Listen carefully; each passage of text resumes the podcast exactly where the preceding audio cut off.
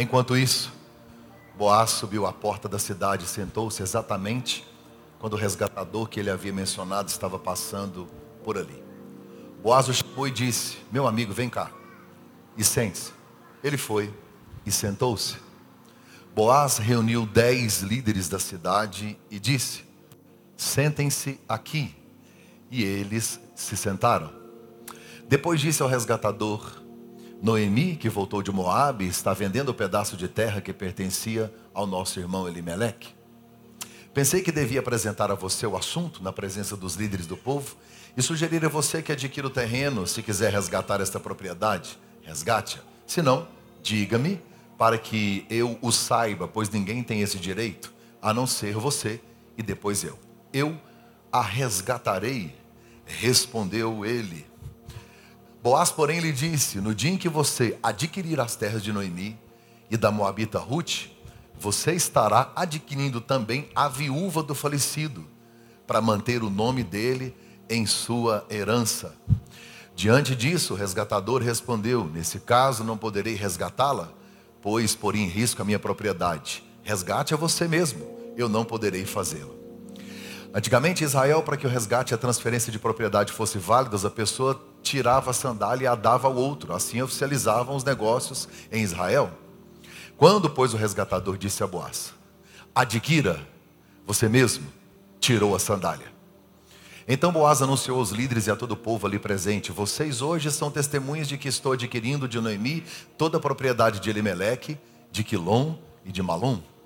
Também estou adquirindo o direito de ter como mulher a Moabita Ruth, viúva de Malom, para manter o nome do falecido sobre a sua herança e para que o seu nome não, não desapareça do meio da sua família ou dos registros da cidade. Vocês hoje são testemunhas disso?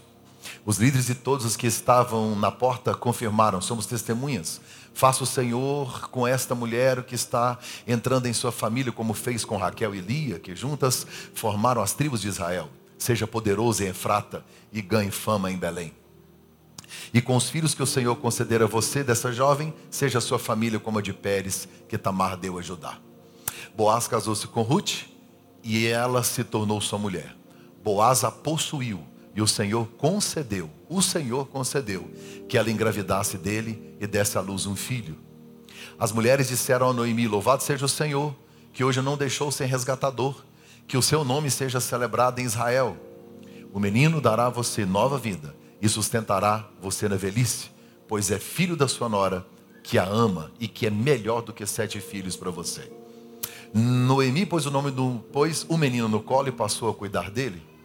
As mulheres da vizinhança celebraram o seu nome e disseram: Noemi tem um filho. E lhe deram o nome de Obed.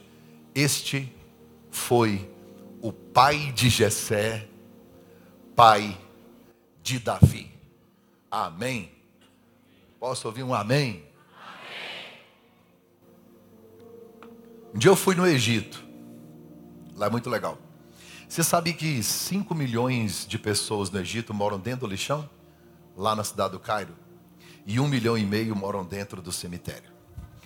É uma cidade diferente.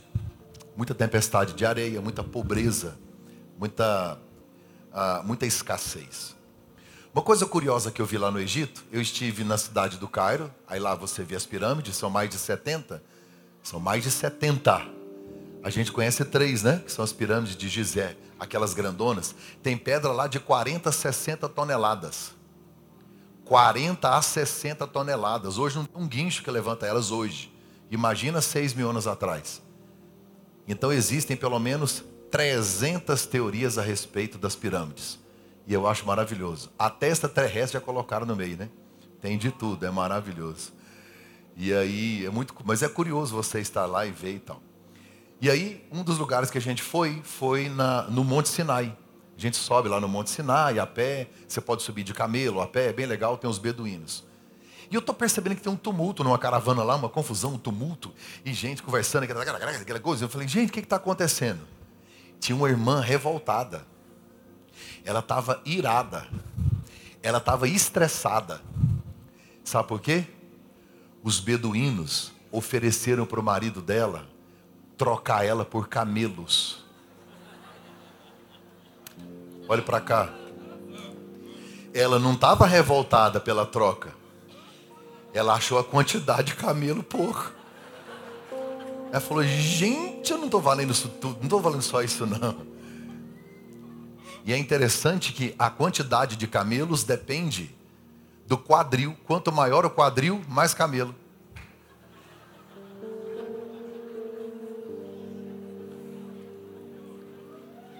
Você está rindo? Você sabia que isso é de verdade mesmo?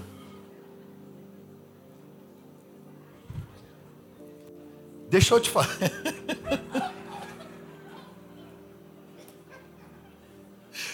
Deixa eu te fazer uma pergunta. Quantos camelos você acha que você vale?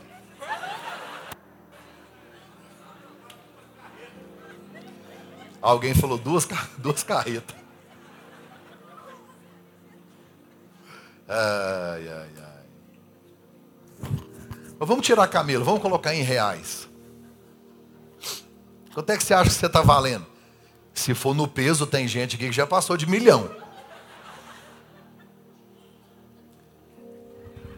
Ei, Vinícius, você achou bom? Né?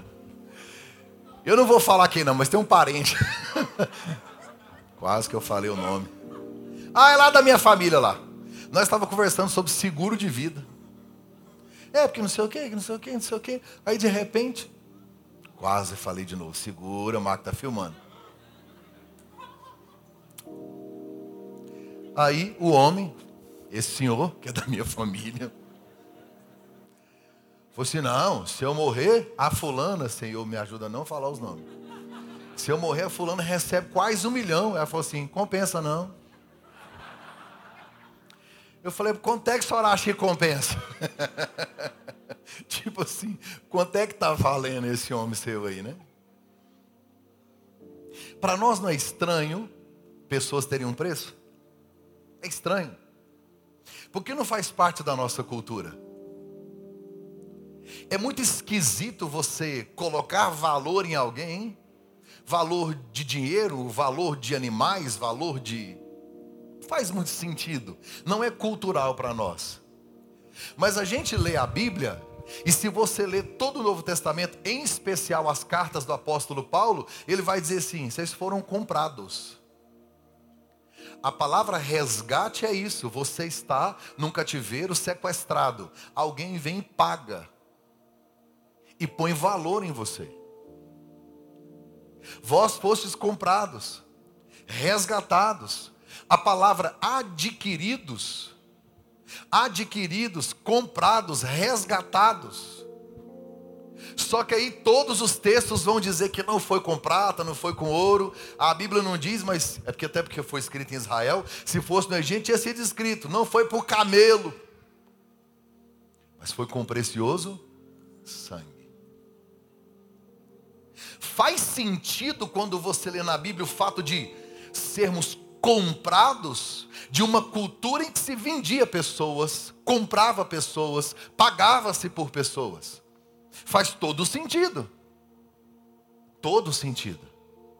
Então, quando o apóstolo Paulo diz assim: vocês foram comprados, vocês foram adquiridos, o cara diz: tudo, tudo bem, está tudo certo até aqui, porque as pessoas eram adquiridas, compradas, de acordo com a sua linha, a sua família, a sua casta, de acordo se eram nobres, se eram escravos. Olha, Jesus foi vendido, José foi vendido. É cultural daquela região a questão de comprar e vender pessoas. Dava-se valor a elas. Só que na hora de Paulo explicar o valor de cada uma delas, aí ele dizia: foi com o sangue do próprio Deus. Quanto custa isso? Isso não tem preço. Isso é incalculável. Aí eu olho para vocês aqui, e um dia eu estava lá em casa, interessante, meu amigo, pastor Simar, eu estava lá em casa orando, e o Espírito Santo falou assim: me dá uma razão para eu gostar de você. Eu comecei a chorar. falei, gente, não tem. Não, pastor, Deus me ama porque eu canto bem. Você tem noção do louvor no céu? Você não canta bem, ele tolera te ouvir. Não, porque eu prego o Evangelho. Deus não te ama pelo que você faz. Deus te ama por quem Ele é. Deus é amor. Essa é a essência de Deus. Então, quando Deus olha para você do céu, eu consigo ouvir: Você não vale nada. Ah, não, gente.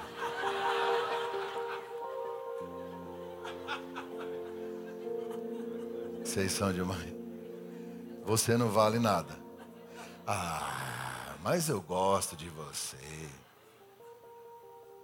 Sabe aquela pessoa que você não gosta? Sabe aquela pessoa que não tinha que existir? Você fala, gente, essa pessoa não podia existir, não. Deus podia apertar um delete, né? Ou recolher. Você tem noção do amor de Deus por essas pessoas? Preço? Nós não temos preço?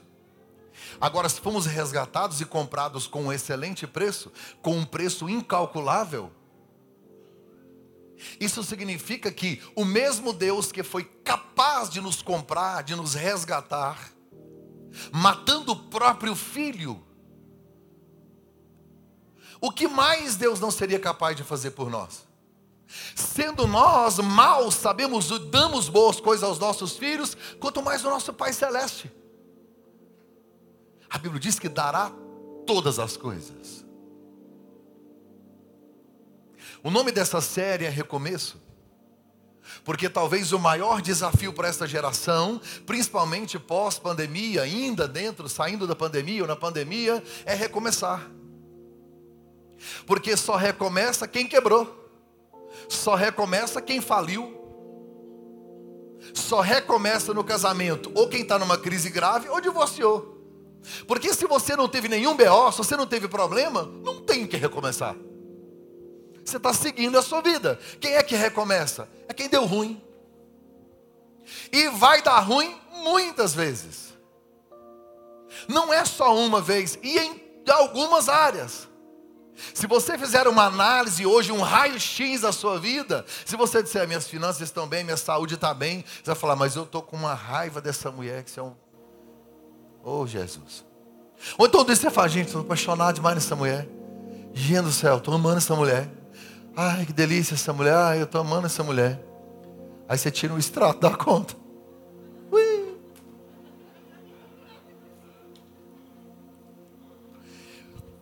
O dia que tiver tudo bem, tem alguma coisa errada.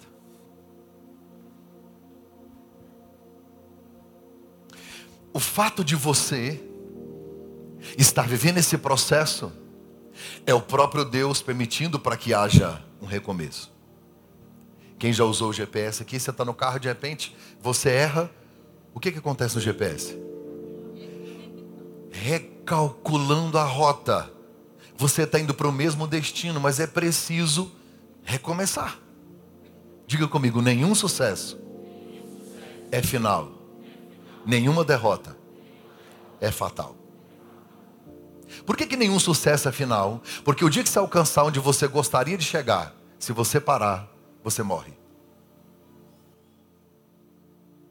Nenhum sucesso é final. Tem muito mais.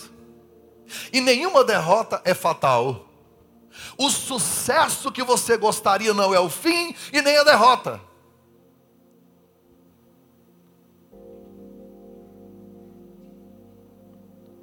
Presta atenção.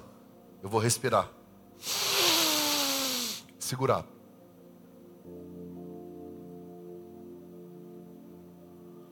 Me ajuda, Jesus. Se eu não soltar, o que acontece? Hã? O que acontece, gente? Aí eu morro com ar. Porque a vida está no fluxo.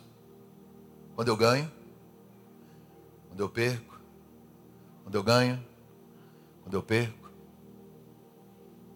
Nenhum sucesso é final e nenhuma derrota é fatal.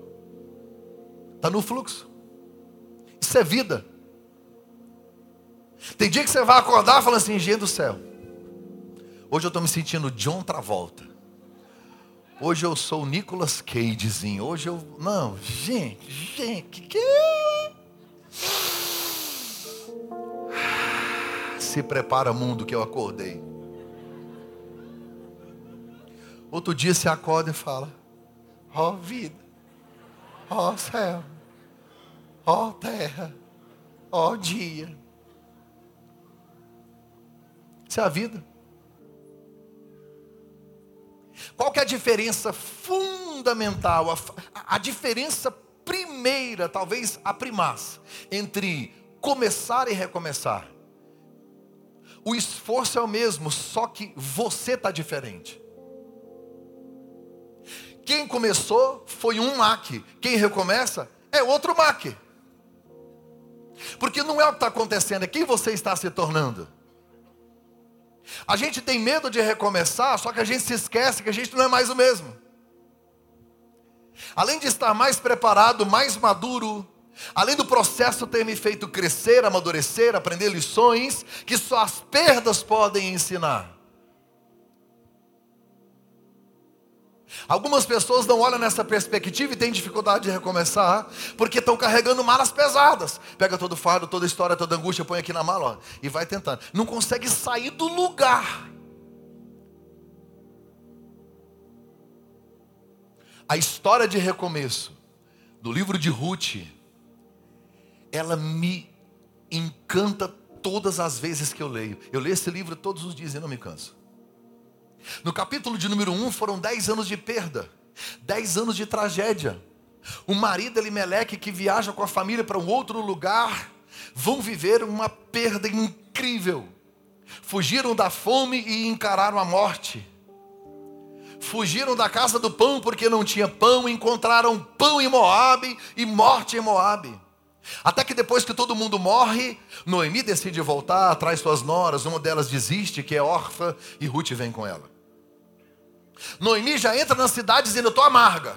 Não me chame de Noemi, ditosa, bem-aventurada, feliz, não. Me chame de Mara, porque eu estou amarga, eu estou azeda, eu estou triste, eu estou chateada. Diz que chegaram na época da colheita. Elas não plantaram e vão colher. É que a gente acha que elas não plantaram.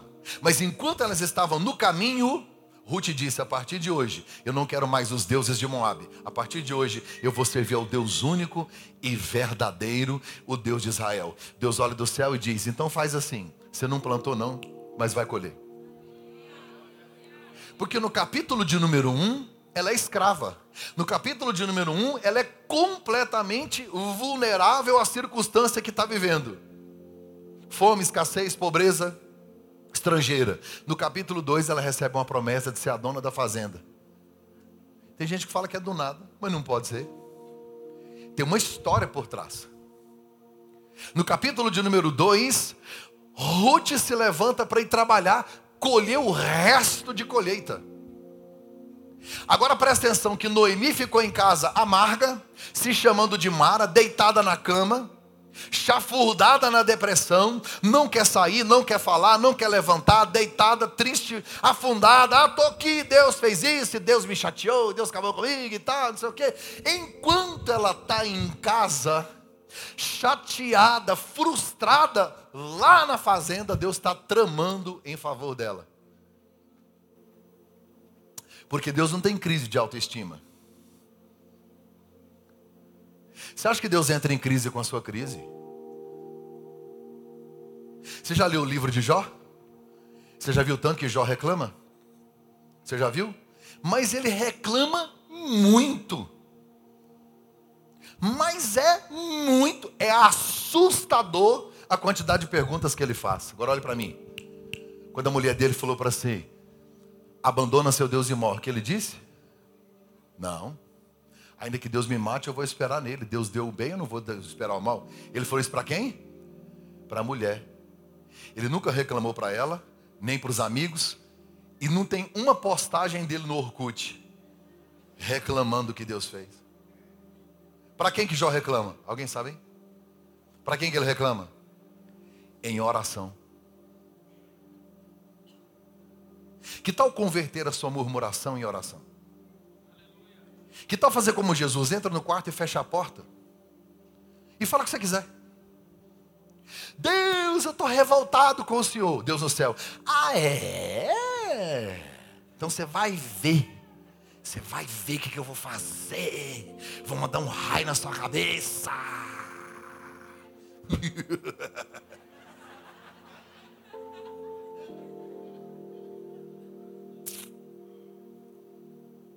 Um filho seu, pequenininho, que não entende nada, foi pôr o dedo na tomada, o que, que você fez? Eu meto a mão na mão. Pá! Aí emburra. E o pai? Ah. Quantas vezes eu ouvi meus filhos falar assim: Você não gosta de mim?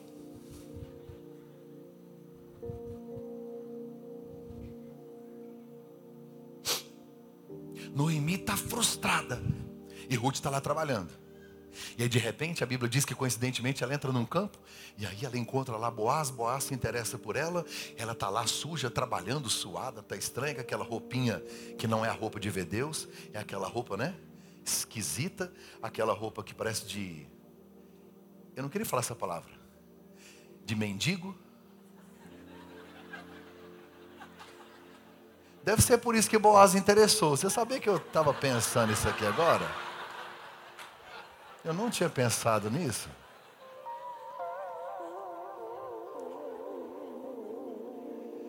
Ah. Aí do nada ela está colhendo no lugar lá que o homem é solteiro, rico, dono da fazenda, já é avançado de idade e não casou. Ele tem uma olhada nela e falou: que, que, que é isso? Lembrando que elas tampavam a cabeça, o rosto, a roupa inteira, o corpo inteiro. O que é que esse cara viu? Chamou ela para almoçar, deu provisão para ela, não deixou ninguém tocar nela e disse: Não vá colher em outro lugar, porque que essa roupinha é de mendigo. Volta para cá. Sabe o que ela disse para Boaz? Você consolou meu coração. Eu olho para Boaz e vejo Jesus nele. O Espírito Santo é o consolador, é aquele que conforta. É isso que ele está fazendo.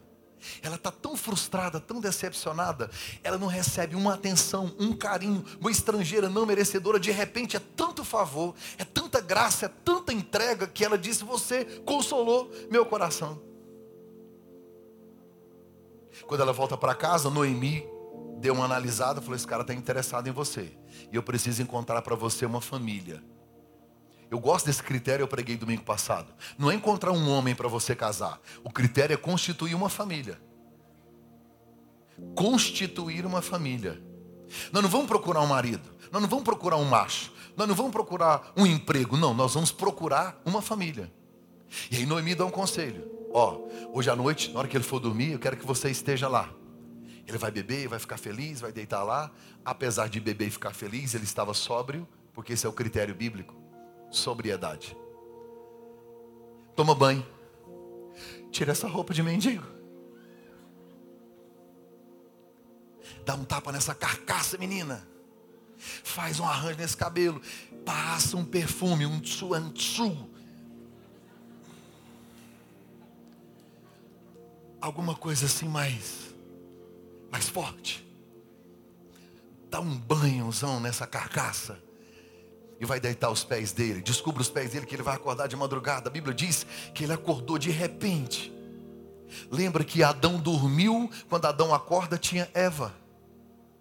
Olha que lindo, gente. Boaz dorme, quando ela acorda, tem Ruth. É Deus me ensinando o sono do descanso, esperar em Deus para encontrar alguém especial. Ruth olha para ele e diz: Joga sobre mim sua capa, ou seja, quero casar com você. E é um trocadilho no hebraico.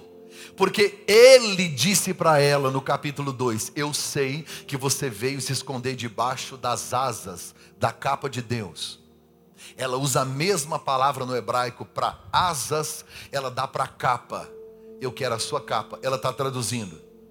Ah, você não disse que eu vim esconder debaixo das asas de Deus? Agora eu quero ficar debaixo da sua asa. Me cobre. Ela está convidando ele para casar. Porque se Boaz está solteiro, nessa idade, por certo, é porque não teve iniciativa. Porque tem homem que ele só não morre de preguiça porque ele tem preguiça de morrer. Ele não entende os sinais. De repente, se a senhorita escrever num letreiro piscando bem grande, às vezes ele entende. Se há mais de há três mil anos atrás, uma moça se dispôs a convidar um homem para casar, acho que está na hora de nós ter que fazer a mesma coisa.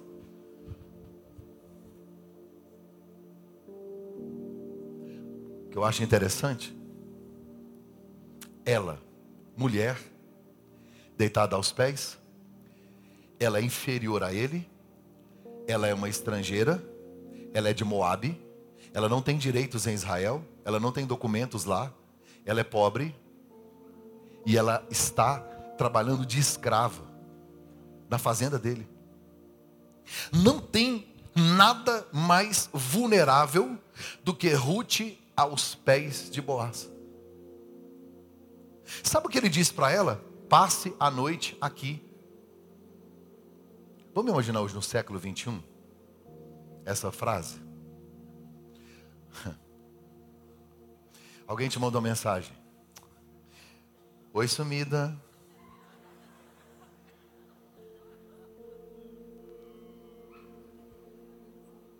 Hã?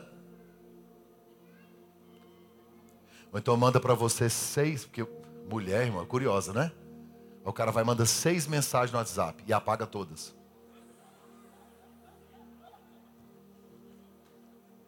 O que, que você mandou? Falei, não, nada não. Ah, fala. Aí eu te conto pessoalmente. O golpe está aí.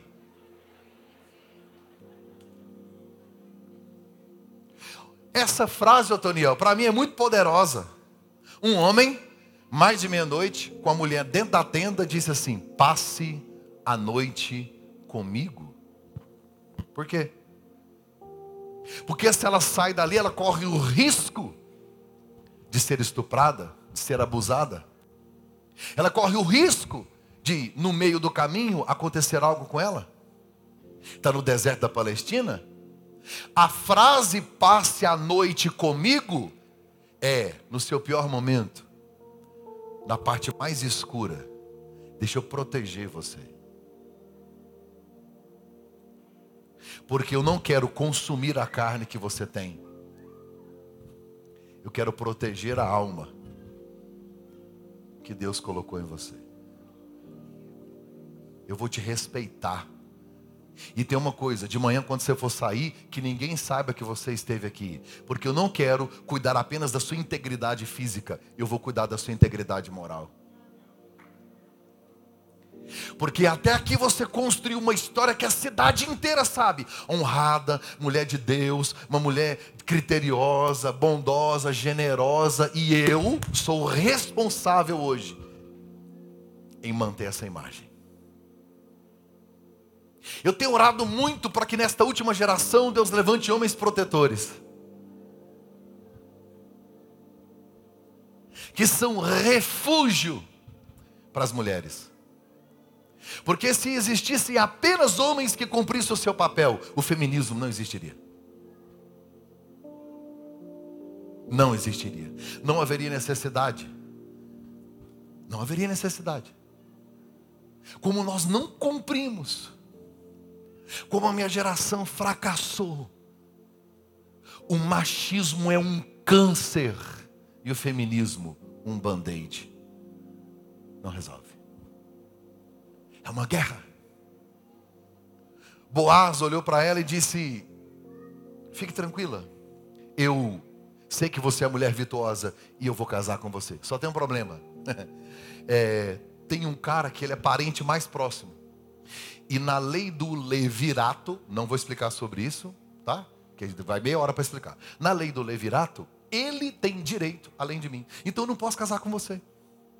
Primeiro eu preciso saber se ele está disposto a casar com você. Eu sou resgatador, mas ele está na minha frente. E eu vou resolver. Aí ela vai para casa. Aí ela falou para sua sogra assim: ó, fui lá, deu tudo certo, deitei aos pés dele, ele ficou surpreso, quase morreu do coração. E ele falou assim: olhou para mim e falou assim: pode ficar tranquilo que eu vou te pegar. Não, é, eu vou casar com você. Só que tem um cara que ele é parente mais próximo. Você sabe o que, que Noemi falou para ela? Filha, deixa eu falar uma coisa. Descansa. Pelo tanto de cereais que esse cara te deu, ele está impressionado. Porque você já foi lá dois dias e ele te deu comida para pelo menos três meses. É muita comida para dois dias. ele está desesperado. Noemi, que teve um marido e dois filhos, que cuidou de três machos, ela conhece a natureza feminina. Sabe o que ela disse? Esse cara vai resolver isso hoje. Dorme e descansa, porque hoje ele resolve. Aí a Bíblia vai me dizer no verso 18: Espere, minha filha. Sem dúvida, ele não descansará enquanto não resolver isso hoje. Aí entra o capítulo 4, a Bíblia diz assim: que Boaz levantou de madrugada e foi para a porta. Que horas ele levantou? Porque o homem que quer casar tem que ter horário para acordar.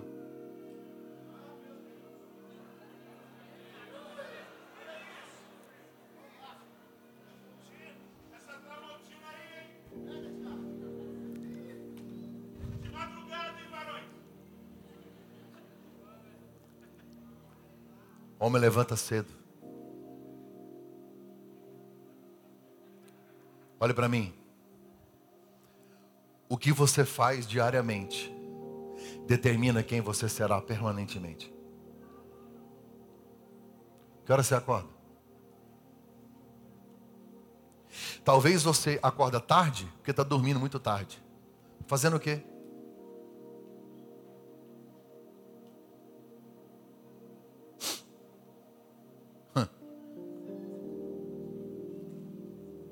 Às vezes o cara é casado, a mulher está na cama esperando por ele, vou só ter adultos, eu vou falar.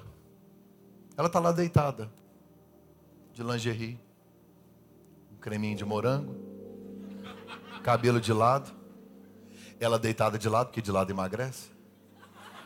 Ela está lá, de lado.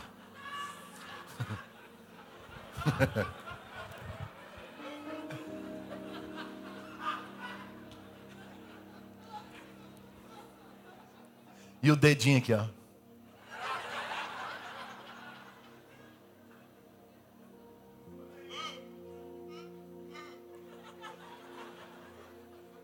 Sabe cadê o marido dela? Está na internet.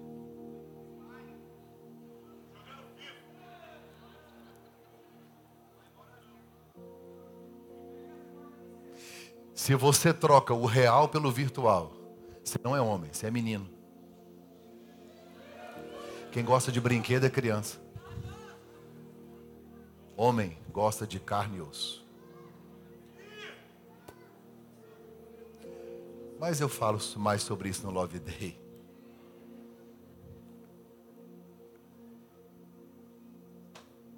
Boaz vai à porta, diga comigo, porta. Ele levanta cedo e vai para onde? Por quê? Porque hoje, se você for resolver problemas de comércio, transação de troca de casa, de lote, você vai no cartório. As questões judiciais, você vai na justiça. Vai no tribunal. Nesta época, tudo se resolvia na porta. Foi do lado de fora, saiu da cidade, saiu na porta, perto da porta, ele resgata Ruth. Assim como Jesus sai pela via dolorosa, quando ele sai pela porta, sobe no Calvário, em frente à porta, e resgata a sua igreja. Na porta. Foi na porta. Eu gosto disso, é a segunda vez que aparece essa palavra. Aparece a palavra assim, é, e de repente, e por um acaso, presta atenção, ele senta na porta, aí diz assim, e por um acaso, o resgatador, o parente mais perto, vinha passando. Do nada, olha aí. Ah, não, gente. Dou conta, não. Deus vai fazendo assim, ó. É como se Deus fosse assim. Vai, vai, vai, vai, vai, vai, vai, vai, vai, vai, vai. Quando ele vem passando, o levanta, senta aqui. Senta aqui. Preciso saber da sua vida. Senta aqui. Vamos conversar? Chamou dez anciãos, que são os juízes, é os caras que vão ser os testemunhas. e falou para o cara assim: Sabe a, a, a velha, a, a, viúva, a Noemi, que acabou de chegar de viagem, ela perdeu tudo? É o seguinte: você é o parente mais próximo, você tem que, você tem o direito de comprar, de resgatar as coisas dela. E, e, e aí é muito mais barato, você vai ficar mais rico. O cara falou, rapaz, na hora, falou assim: só que quem fizer isso tem que casar com Ruth, que é a viúva do, do menino lá, e tem que ter filho com ela para resgatar a descendência e não deixar o nome morrer. Ele falou assim: não, e eu não quero não que eu já tenho mulher, isso vai dar um trabalho lá em casa.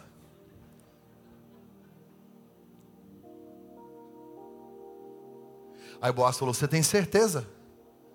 Você não quer? Não. Bora fazer um negócio? Está na Bíblia. O que, que ele fez? Tirou o? Tirou o sapato. Você já pensou se nós fosse fazer isso hoje? Bom, bora fazer um negócio aí. O cara chega com um sapatão assim, bora fazer um negócio aí. Tem gente que não pode tirar o sapato.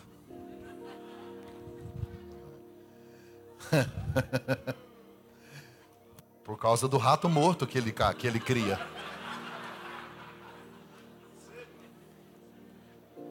Ele cria um rato. Ele cria um bi, alguma coisa, um monstro.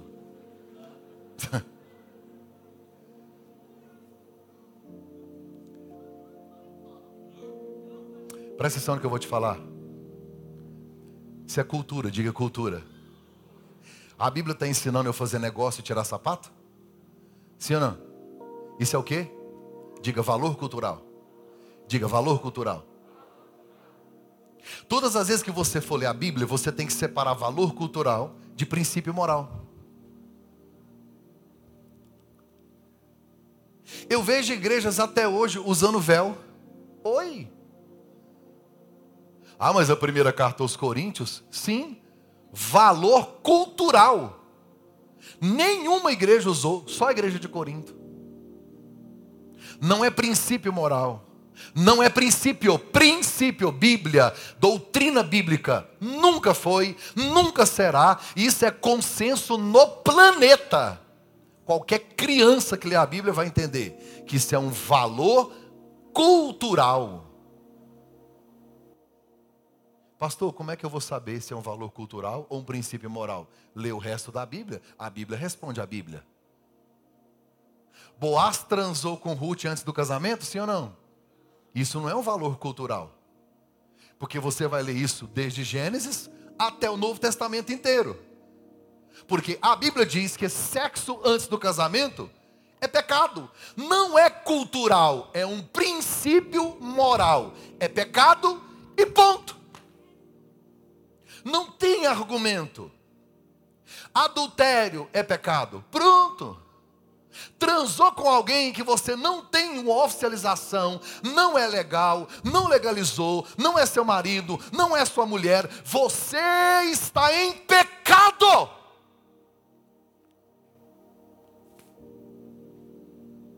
O senhor está nervoso? Não, só estou te contando o que a Bíblia diz. Olha o sapato aqui. Vontade de atacar ele, não sei.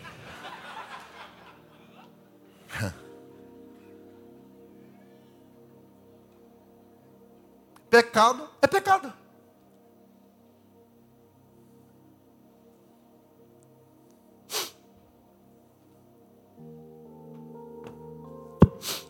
Idolatria é pecado. Pornografia é pecado. Tem um monte de coisa na Bíblia que é pecado. E acabou. Não interessa onde é que está escrito. É princípio. Quando eu olho para o texto, a Bíblia diz que ele foi na porta, entregou o sapato. Ele agiu, decidiu, teve interesse, mostrou posicionamento, conversou com o cara, chamou os anciãos, chamou os dez. Sabe por quê? Ele não quer fazer de qualquer jeito. Ele quer assumir Ruth de maneira legal. Boaz vai me ensinar um princípio bíblico. Deus não tem compromisso com a ilegalidade. Quem quebra um princípio será quebrado por ele. Fulano, compra. A terra eu compro. Essa mulher não. Não compro essa mulher porque ela não é virgem, não compro porque ela é estrangeira, não compro porque ela é pobre, não compro porque ela é estéril, não compro porque ela não pode gerar filhos, não compro Ruth porque eu não quero ninguém que não possa me oferecer nada. Eu não quero Ruth. Hum.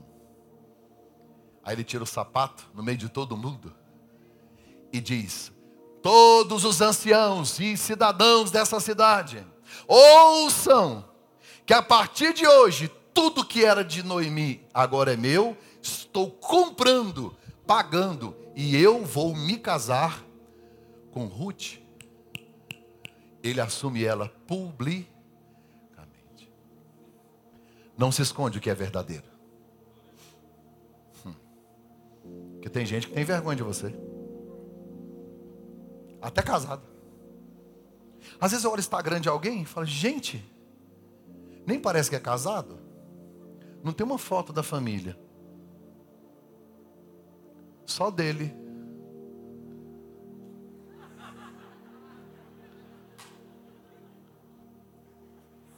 No pain, no gain.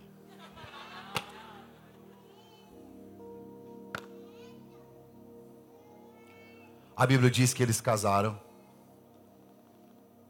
O que me encanta nesse casamento, eu vou finalizar, é que Ruth buscou primeiro as asas de Deus, para depois buscar as asas de um marido. Ela buscou primeiro Deus, para depois procurar uma família. Esse casamento é uma providência do próprio Deus. Boaz promete, ele cumpre, ele tem palavra de homem. Nesse casamento houve um cortejo, houve respeito, houve proteção, provisão, compromisso. O suspense se ia dar certo ou não, responsabilidade. Teve apoio da família.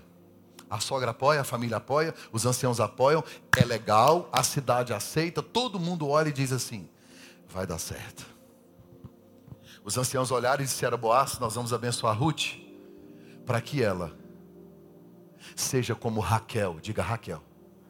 Raquel era estéreo, só que Raquel gerou. Ruth foi casada pelo menos 10 anos e não teve filhos. E quando ela gera, o texto diz assim: O Senhor lhe concedeu que engravidasse. A maioria dos estudiosos acreditam que Ruth era estéreo. Ele casa com a mulher estrangeira, escrava, pobre e estéreo. Se tem alguém que não merece, que é indigna, é Ruth. Que Boaz viu nela? Nada. Tem mais a ver com ele do que a ver com ela. A responsabilidade de ser o resgatador. Aí os, o ancião diz assim: pela sua decisão, você vai prosperar e seu nome vai ser afamada. Aí diz que ela engravida. Quando o neném nasce, sabe o que ela faz? Ela entrega na mão da sogra Noemi. A Bíblia diz que foi Noemi que ia criar o garoto. Lembra a amarga? Lembra da amarga? Está sorrindo. Porque a amargura não é um destino uma passagem. O que você está vivendo hoje não é o ponto final. Faz parte do processo. O sonho de toda mulher hebreia era dar à luz a um menino. Agora me vê uma estrangeira e realiza um sonho que talvez outras hebreias não tinham. Nasce Obed. O nome Obed significa aquele que serve. E aí a história que nós lemos aqui hoje no capítulo vai terminar no nome Davi. Olha isso. Você tem noção que Ruth é a avó de Davi? Ela só voltou para Belém para comer pão. Ela só voltou para sobreviver. E vai se tornar a avó do maior rei de Israel. Ela entra para a tribo de Judá depois de Elimeleque ter quebrado um ciclo e quase se perder a genealogia, Deus resgata, traz ela de maneira completamente alheia à própria vontade dela. E agora ela que era uma estrangeira de um outro lugar lá de Moab, vem e ela só quer comer. E agora está casada, rica, próspera, engravidou, nasce Obed, que vai ser o pai de Jessé, que vai gerar Davi. Talvez Ruth não tenha noção. Mas ao pegar talvez o seu neto Davi no colo, ela não imaginava que dele viria Jesus. Talvez ela jamais imaginou que alguém estaria contando a história dela. Porque no dia que Noemi pega um filho, gerado por sua nora, elas acreditavam que ele era o máximo que elas iam viver. Deus não fez Ruth gerar um filho para abençoar Noemi. Deus fez Ruth gerar um filho para abençoar Noemi, para abençoar Boaz, para abençoar Belém, para abençoar Israel, para abençoar todos aqueles países, para abençoar esta igreja, para abençoar a sua vida, para abençoar todos nós, porque ela pensou que estava sendo resgatada para viver naquele momento. Não, elas estavam resgatadas para poder gerar o resgatador que ia salvar a humanidade. A Bíblia vai me dizer que esse menino nasceu em Belém, assim como Jessé nasceu em Belém, Davi nasceu em Belém, Jesus nasceu em Belém. A história começa com pão ausente na casa do pão. Termina com Jesus o pão da vida nascendo na casa do pão. Muitas coisas que você imaginou, que talvez você geraria para você. O milagre que você espera, que você teria nos seus braços para resolver o seu problema, a sua crise, o seu momento, é por isso que está demorando. É por isso que é doloroso. É por isso que você está esperando. É por isso que você não entende. Você fala, meu Deus, é tão simples, é só um filho. Não, não é um filho. Não é um filho. Deus não está pensando no filho, Deus está pensando numa geração. Deus não está pensando no seu milagre. Deus está pensando nas próximas gerações, porque o que Deus vai fazer você gerar não é para abençoar apenas você, vai abençoar você, vai abençoar sua família, vai abençoar sua casa, vai abençoar essa igreja, vai abençoar Goiânia, vai abençoar o estado. O Brasil vai ouvir falar do seu milagre, porque o que você vai gerar vai entrar para a história, vai fazer história e a sua história e as próximas gerações nunca mais serão as mesmas por causa daquilo que Deus vai fazer você gerar. Coloque-se em pé, por favor.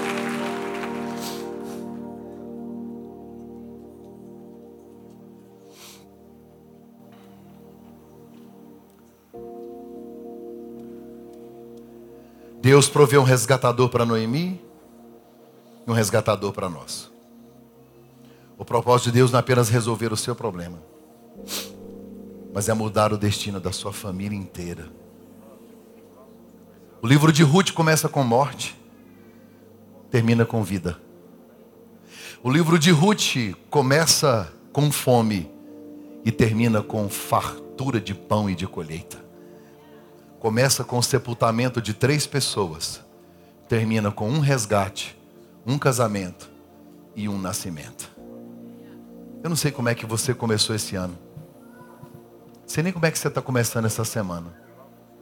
Mas a Bíblia diz que o fim é melhor que o começo. Ah, se você soubesse o que Deus está preparando para você.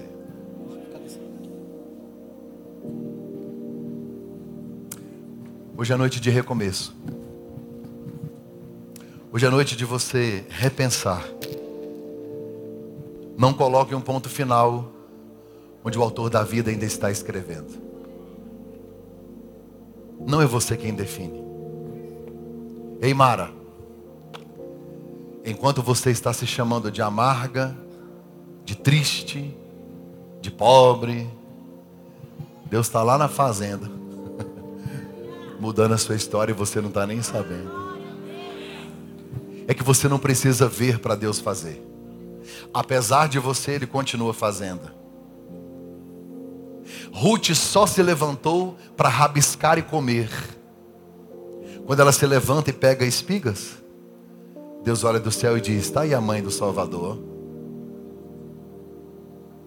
Nem você sabe quem você é. Ruth não tem a mínima ideia. Mas o plano de Deus para ela é tão grande, tão grande, que quase três mil anos depois a gente está pregando sobre essa história. Sua história vai ser contada. Esse ano é o ano de gerar. É o ano de recomeçar. Eu queria que você fechasse os seus olhos por dois minutos. Quem te mandou parar?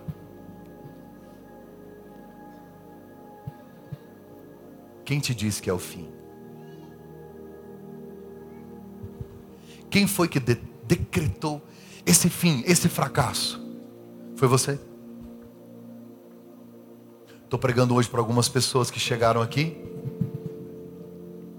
Você está tão cansado, tão cansada de lutar, que nem se levantar da cama você quer mais, nem para rabiscar espigas. Ruth, estéreo, escrava, moabita, estrangeira, pobre, viúva, improvável, improvável. Mas Deus estava de olho nela. Ei, Deus está de olho em você. Deus está vendo seu esforço. Deus está vendo seus dias de dor.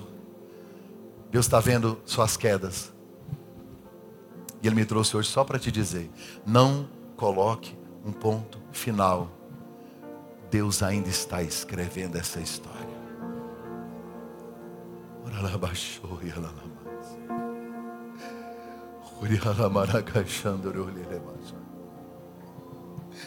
Não acabou. Não, não, não acabou. Não é o fim, não. Não é o fim, não. Não coloque esse ponto, não diga que acabou. A última palavra não é sua, Noemi. Ei, Ruth, não é sua, não é você, não é você, não é você. Aceite que Deus está escrevendo uma nova história para você.